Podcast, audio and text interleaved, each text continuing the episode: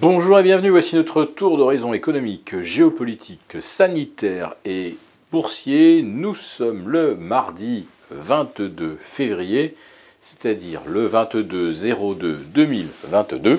Voilà, un nombre, plutôt une date palindrome. Et euh, pour comprendre comment tournent les marchés euh, financiers, et aujourd'hui on peut dire vraiment qu'ils tournent comme des toupies, c'est sur la bourse au quotidien et nulle part ailleurs. Et l'épisode du jour s'intitulera Faut-il acheter au son du canon euh, quand il n'y a pas de coup de canon? En tout cas, Poutine nous a joué un bon tour puisque il a annoncé reconnaître l'indépendance des républiques rebelles de l'Est de l'Ukraine, un jour où Wall Street était fermé. S'il avait fait son annonce, ça aurait été en fait une heure avant la clôture de Wall Street et ça aurait certainement provoqué pas mal de remous. Et puis, euh, on s'aperçoit que finalement, euh, moi je regardais les futurs américains hier soir, entre, euh, entre 9h et on va dire autour d'une heure du matin. Et, j'ai vu que les futurs américains commençaient à remonter très vite après l'annonce de Poutine. J'ai vu que le VIX, qui à un moment affichait plus 8, était revenu à seulement plus 2 euh, quand j'ai éteint mes écrans. Autrement dit, euh, je m'attendais ce matin presque à une ouverture à l'équilibre sur les places européennes. Euh, d'autant que les futurs sur le CAC 40 nous donnaient une baisse d'environ 1%. C'était pas la catastrophe. Bon, ce matin, on perd un peu plus de, 2%. On va chercher les 6660, pourquoi pas les 6666 d'ailleurs.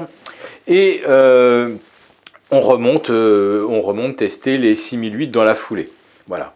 Donc, ceux qui ont payé ce matin ont dit on a acheté au son du canon. Euh, sauf que justement, le canon, on ne l'a pas entendu, et fort heureusement. Alors maintenant, la question qu'on se pose, c'est quelles sont euh, les sanctions qui vont être appliquées contre la Russie? Et là, je dirais que c'est un petit peu à double tranchant, parce que si ce sont des sanctions euh, économiques sévères, euh, boycott du gaz russe, là, on se tire carrément une balle dans le pied, parce que ça veut dire que, notre énergie va nous coûter beaucoup plus cher. Alors, il y a certainement un moyen de sanctionner la Russie de façon plus indolore pour l'Europe, c'est de par exemple sanctionner euh, bah, des oligarques, euh, les membres de la Douma, notamment ceux qui ont proposé la reconnaissance euh, des deux républiques, donc de Louhansk et Donetsk. Donc là, c'est une proposition de députés communistes qui ont probablement des avoirs à Londres et ailleurs dans le monde. Donc peut-être que ça, on va essayer de les geler. Mais si on lance des euh, sanctions, et ce que promet d'ailleurs Joe Biden, euh, de type euh, l'URSS et, boycotter, ça va vraiment avoir des conséquences néfastes pour l'Europe. Parce que la Russie de 2020, contrairement à l'attitude des Américains qui est celle qu'ils avaient contre l'URSS, ça n'a plus rien à voir en 1990, euh, le pays était littéralement euh, au tapis, euh, super endetté, etc. Aujourd'hui, la Russie, elle n'a carrément pas de dette.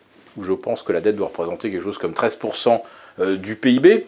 Donc je dirais qu'ils se sont complètement blindés et qu'on peut toujours les isoler. Eux, ça ne change plus grand-chose pour eux. Leur dette, euh, elle est, elle est auto-détenue et largement couverte par leur stock d'or. Donc maintenant, si on applique d'autres sanctions, des sanctions de type commercial, eh bien, ces sanctions, euh, en fait, c'est nous qui allons en pâtir. Voilà. Donc on va voir ce qui se passe. Euh, maintenant, la, volatilité, la, volatilité, du marché ce matin, évidemment, certains ont dû bien s'amuser avec ça.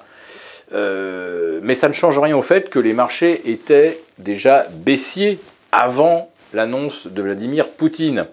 Donc, euh, c'est pas parce qu'on est rassuré ce matin que la tendance des marchés va repasser positive.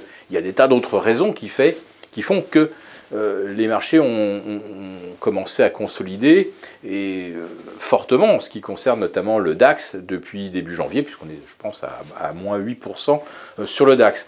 Et ces raisons, là, elles sont beaucoup plus fondamentales. Un, bah, l'Allemagne, hier, fait savoir qu'ils seront probablement en récession fin quatrième trimestre 2021 euh, et au moins probablement durant le premier trimestre 2022. Donc euh, à aucun moment les indices européens pour l'instant ne price une récession en Allemagne qui va évidemment freiner toutes les autres économies euh, qui sont étroitement corrélées, notamment la France, les Pays-Bas et l'Italie. Ce sont vraiment les trois premiers concernés. ensuite, vous avez l'inflation qui demeure extrêmement élevé. Et c'est évident, avec euh, un baril de pétrole qui ce matin est monté au-delà des 97, qui était vraiment le gros objectif, on a frôlé les 100, euh, l'énergie va continuer de devenir euh, chère et d'entretenir l'inflation. Et ça, l'inflation, à un moment, ça, ça, mange le pouvoir d'achat.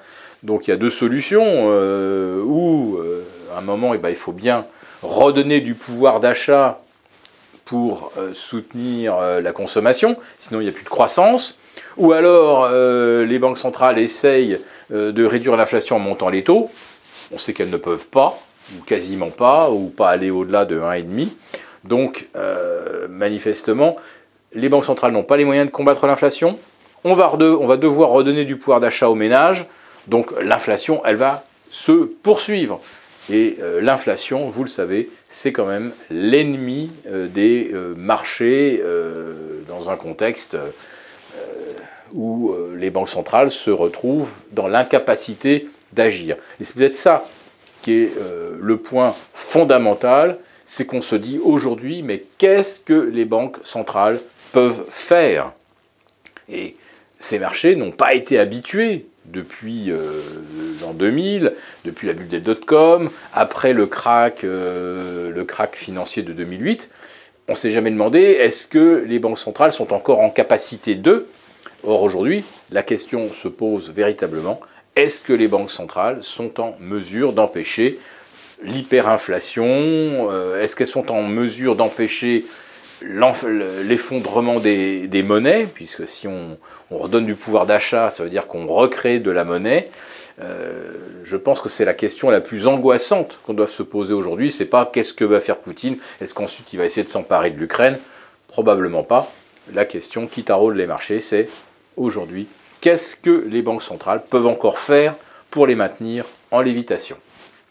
Si cette vidéo vous a plu, n'hésitez pas à nous mettre un pouce et on vous retrouve jeudi pour notre live avec les abonnés des affranchis.